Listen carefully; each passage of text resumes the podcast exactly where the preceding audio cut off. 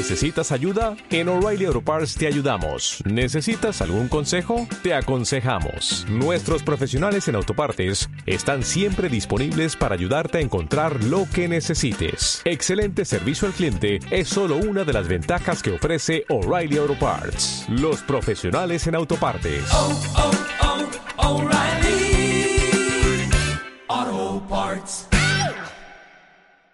Muy buenas, acabamos de salir del Torreón Fortea de ver la exposición Mucho más que arcilla, el comercio cerámico a través del Iberus. Y en este podcast vamos a hablar de el comercio cerámico.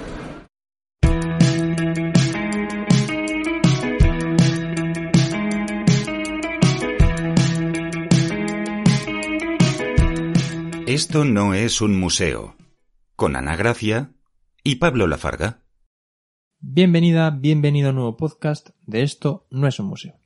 Una nueva review cuyo guion tenemos en papel porque somos muy analógicos para estas cosas y que hemos impreso en Color Plus Zaragoza del Portillo, calle Cereros 22, esquina Santa Inés. Y este guion dice que con motivo de la exposición Mucho más que arcilla, el comercio cerámico a través del Iberus, que se encuentra en el Torreón Forte hasta el próximo 26 de junio, vamos a divagar sobre el comercio cerámico. Y una vez hecha esta introducción, eh, bueno, lo que vamos a hacer es dividir un poco esta, esta conversación en comercio y en cerámica, ¿no? Vamos a hablar del comercio cerámico, así que hemos seleccionado como unas cuantas ideas de comercio y de cerámica. Después comentaremos alguna cosa más. Y todo enfocado también a algo temporal, ¿no? Con pasado, presente y futuro. Porque parece interesante eh, unir cosas con la actualidad y con, bueno, el futuro que podemos empezar a divagar, ¿no? Y ya que nombras temporalidad, y en este caso, eh, no sé qué otra palabra has dicho, porque también me, me vendría bien, sobre todo temporalidad, es que estamos hablando de una muestra, lógicamente temporal, pero que se apoya mucho en una exposición permanente como es la que se encuentra en el puerto fluvial, que forma parte de la de los museos de Caesar Augusta y que al final es una cosa que nos llama la atención sobre todo porque se sitúa en este caso en el Torreón Fortea, pero que es una manera interesante de darle vida a estos espacios cuya colección es permanente siempre. Y es una forma de darle otra vez vida y añadir historias, añadir, darle vueltas y incluir ese toque divulgativo que igual pues en espacios como por ejemplo el puerto fluvial está muy definido pues por donde se encuentra y tampoco puedes desarrollar una museografía excesiva porque el espacio es el que es y hay que priorizar lógicamente los restos. Sí, y luego también unido a piezas eh, del Museo de La Rioja, por ejemplo, ¿no? También es muy, muy interesante esa relación. Así que bueno, vamos a empezar hablando de comercio como tal y ahí pues sí que es verdad que eh, la exposición se centra mucho en Caesar Augusta, ¿no? Al final estamos aquí en Zaragoza, la exposición está aquí y por supuesto el eje, ¿no? De la exposición y sobre todo a la hora de hablar del comercio es el Iberus, ¿no? El río como eje en la exposición y en, en ese momento del pasado, que estamos hablando del comercio, ¿no? Al final era la principal vía de transporte y por lo tanto, pues, mm, el gran prota de, de la muestra. Bueno, después de la arcilla. Claro, y en este caso pues ya vamos a entrar un poco a debatir sobre el comercio porque claro, hay un contraste bastante evidente entre el pasado, el presente y el futuro. En esta exposición que queda muy bien reflejado pues como la arcilla como elemento de, transferencia entre ciudades, en este caso pues lógicamente condicionadas por, por el Iberus y la navegación. Pero claro, todo este cambio con lo que vivimos en el presente y lo que podemos vivir en el futuro, pues es que son unos cambios bastante importantes. Que hemos pasado de depender de estar en una ciudad con un puerto fluvial importante para que los barcos puedan navegar y demás, a que prácticamente sea indiferente si estás más, eh, más cerca de un río, de un mar, o estás en medio de la estepa, que como tengas un aeropuerto prácticamente ya te vale. Mm, Hombre, sé cómo ha avanzado el transporte y qué frase más de, persona mayor me sonado. Pero bueno, sí que es verdad que estos tiempos de espera y sobre todo en la cultura de, de inmediatez en la que vivimos, ¿no? Y que todo es tan rápido. Ahora pedimos algo por internet y ya estamos, ¿no? Viendo a ver el seguimiento, a ver cómo va el pedido, mirando por la ventana a ver si llega ya.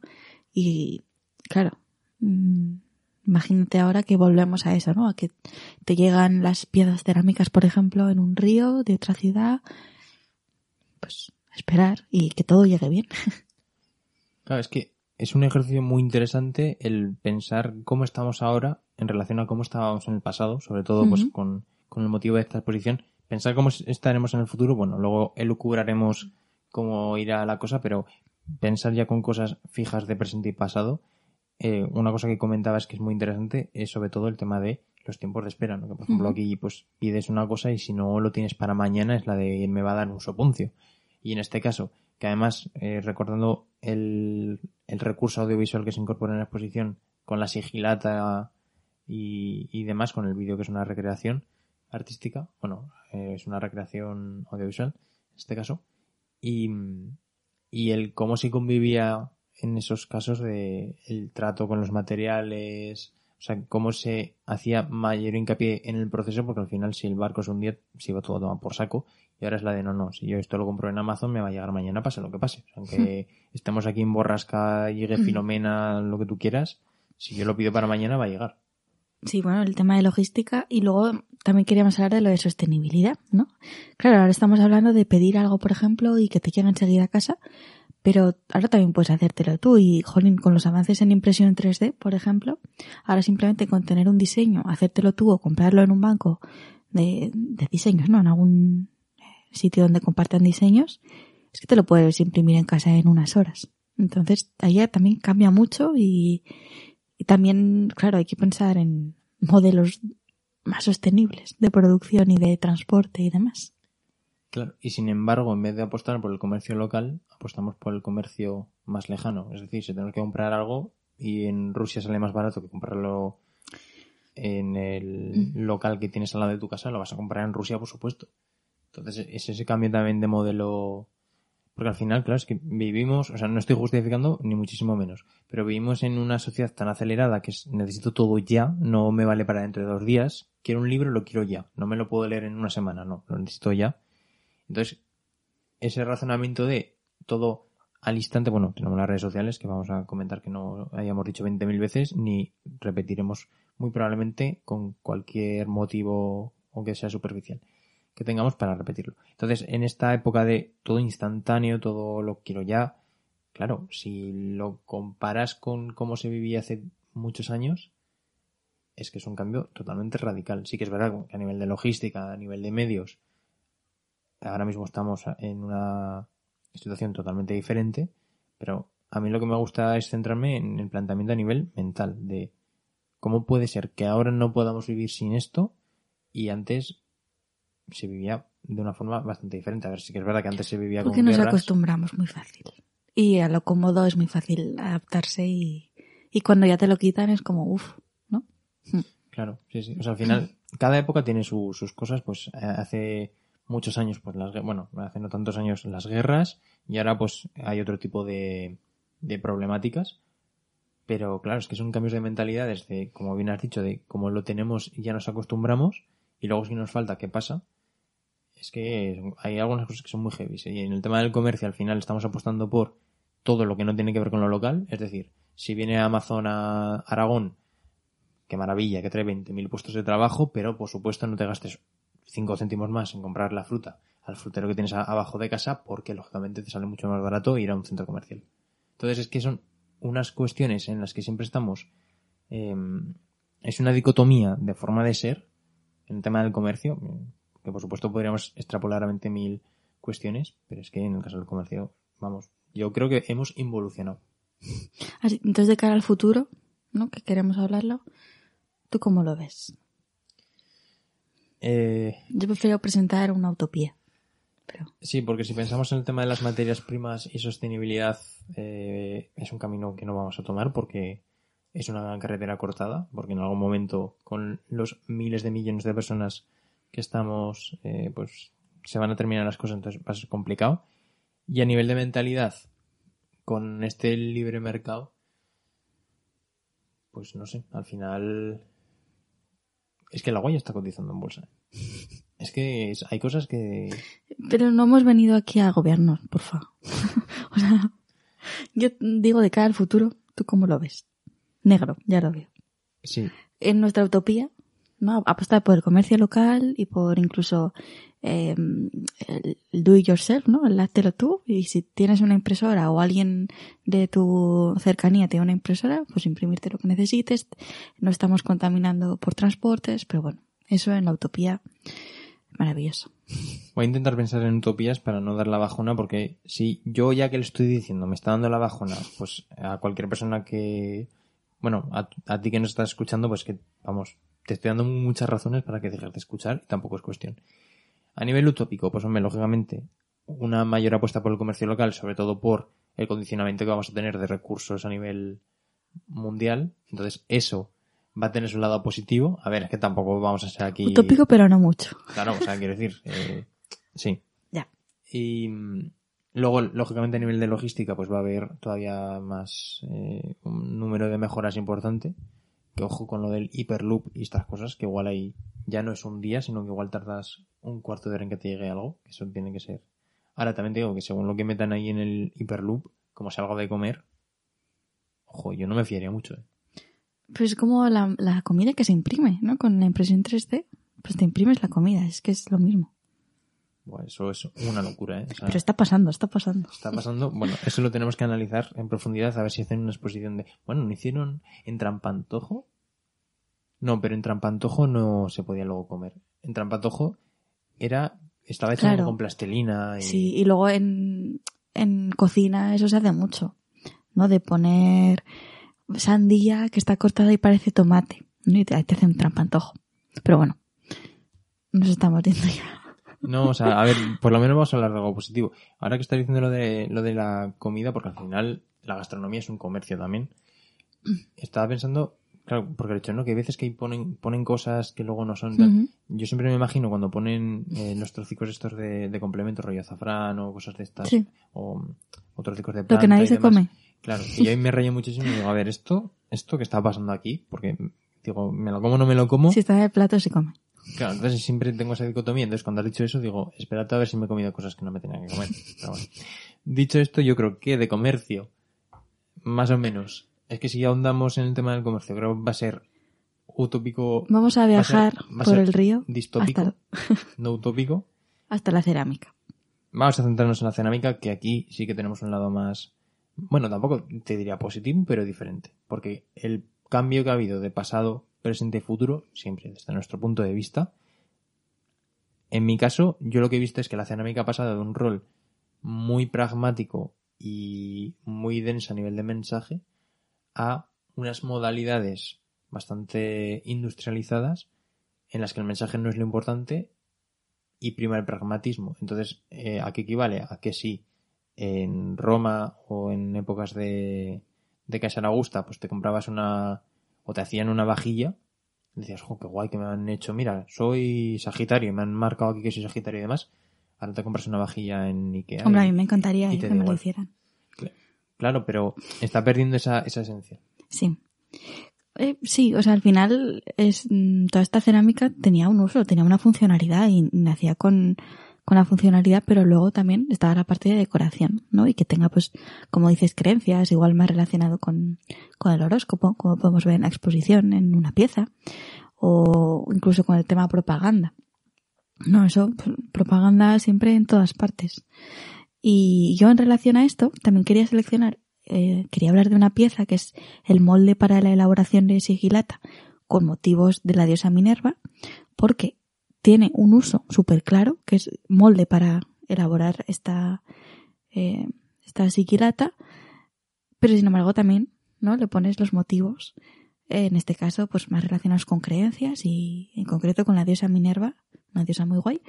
Así que, mm, bueno, pues en ese sentido veo como que se juntan muy bien esas dos vías que tenía la cerámica, ¿no? Funcionalidad en primer lugar, porque, bueno, después hablaremos de, en qué contextos podían utilizarlo, y luego también decoración. No, no son cosas reñidas, una con la otra, pues van perfectas de la mano. Antes de pasar al tema de cerámica decorativa, ya que has dicho lo, lo funcional en este caso, yo me quedé con una pieza que es un ritón, que al final es un vaso para beber, que a nivel pragmático es lo más pragmático que te puedes echar al cuerpo, nunca mejor dicho, y que a mí me recordó mucho al, al porrón. O sea, es como el preludio del porrón. Mm. Entonces me hizo mucha gracia y como yo he bebido con esa modalidad, sí que es verdad que no he perfeccionado. O sea, yo eso de beber y tragar a la vez, no.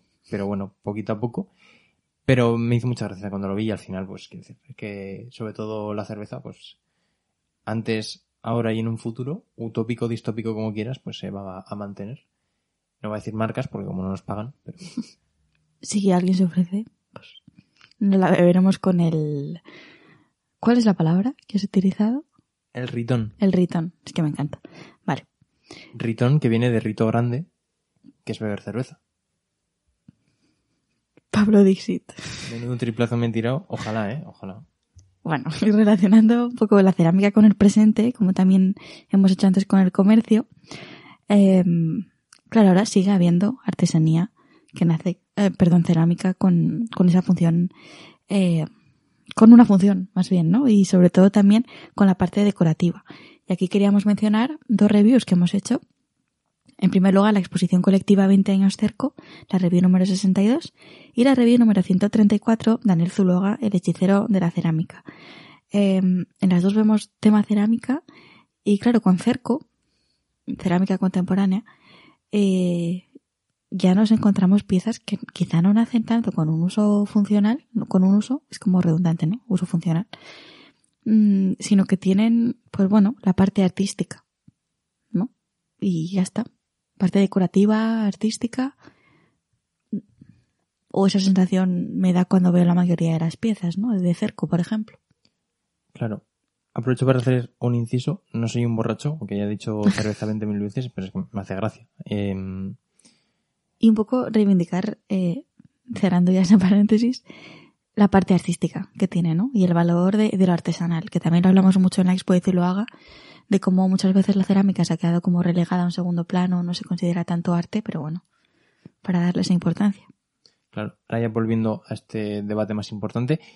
Claro, es que el tema de la cerámica también, cuando le das vueltas, es que antes no había otra posibilidad de hacer comercio porque no había otros materiales. O sea, en la antigua Roma el plástico no, no es como ahora, o no se encontraba en en el estado actual. Entonces, claro, al final se va evolucionando, se van descubriendo nuevos materiales más viables, más económicos. ¿Qué pasa?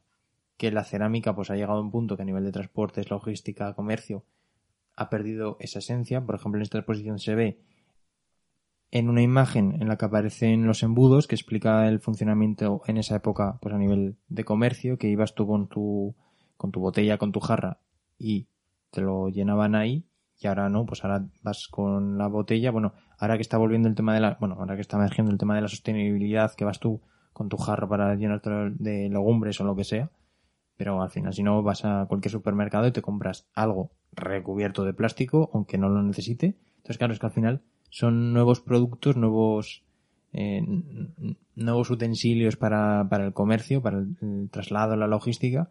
Entonces, claro, ¿qué pasa? Que la cerámica pues también está adoptando otras medidas. Y una, como bien has comentado, y como ocurre sobre todo con, con cerco, que lo tenemos bastante cerca, no mejor dicho, es ese uso que se le está dando a nivel artístico a la cerámica.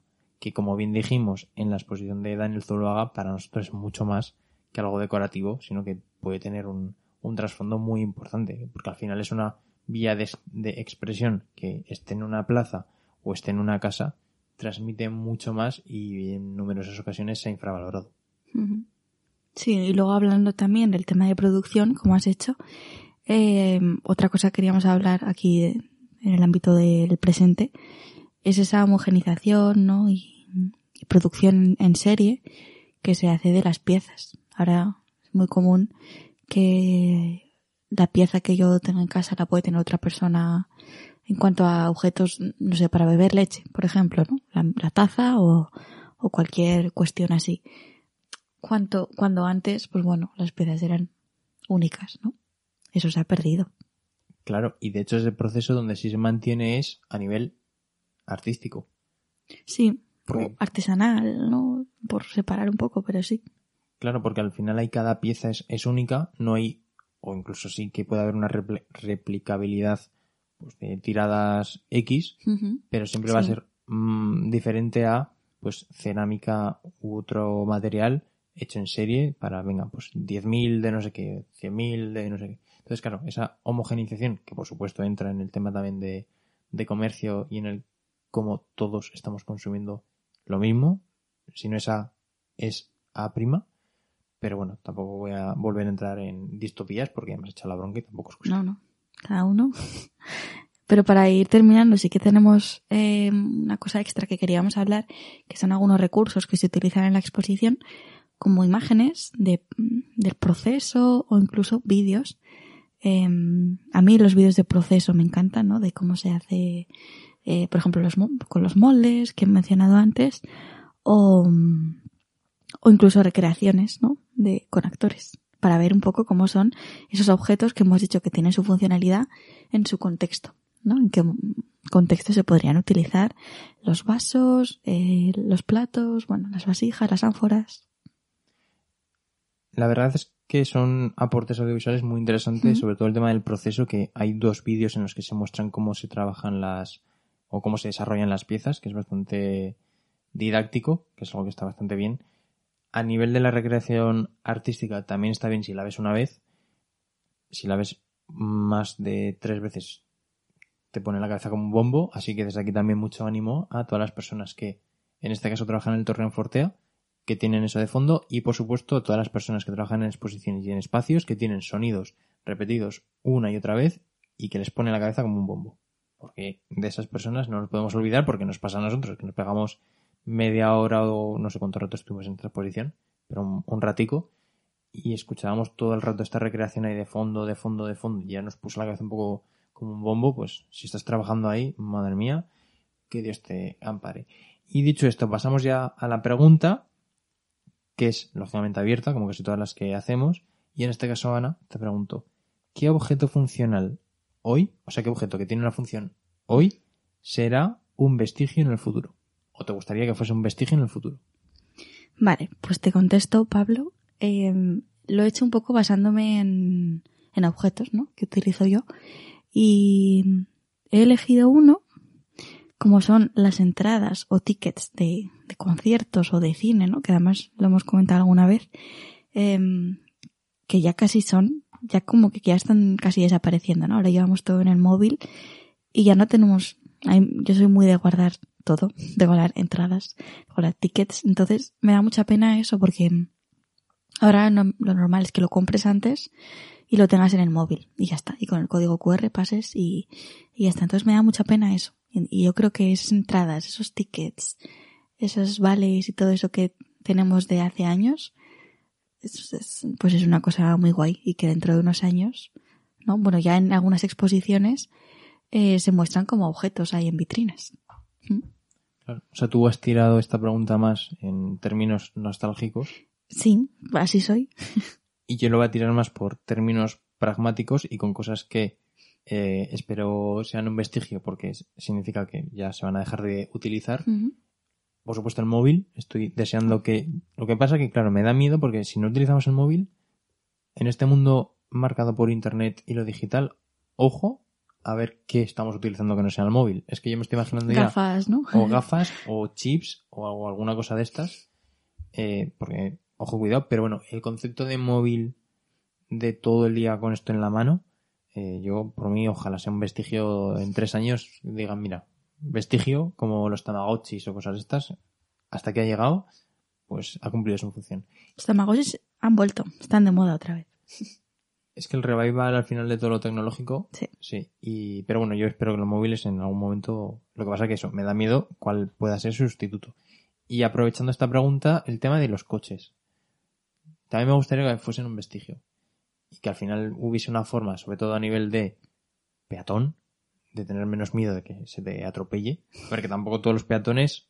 No, no el peatones. Not all peatones, pero sí que es verdad que, bueno, vivir con esa tranquilidad y sobre todo las ciudades que no estén pensadas para coches, que me parece una concepción que es pedir muy poquito y que nunca se cumple, eh, pues yo ahí lo dejo. Que sean vestigios del futuro el móvil y los coches. Ahora, si no se utilizan los coches, ¿qué utilizamos? Ahí lo dejo. Dejamos esa pregunta en el aire y recordamos las referencias a las reviews que hemos hecho, que son dos. La review 62, la exposición colectiva 20 años cerco, y la review número 134, Daniel Zuloaga, el hechicero de la cerámica. Y terminamos contándote que si tienes ganas de chafardear un poquito más sobre nosotros, sobre esto no es un museo, puedes hacerlo en nuestra página web, esto no es un museo zgz.wordpress.com, también en Instagram y en Facebook. Y por supuesto, escucharnos desde las principales plataformas de audio. Dicho todo esto, hasta la semana que viene.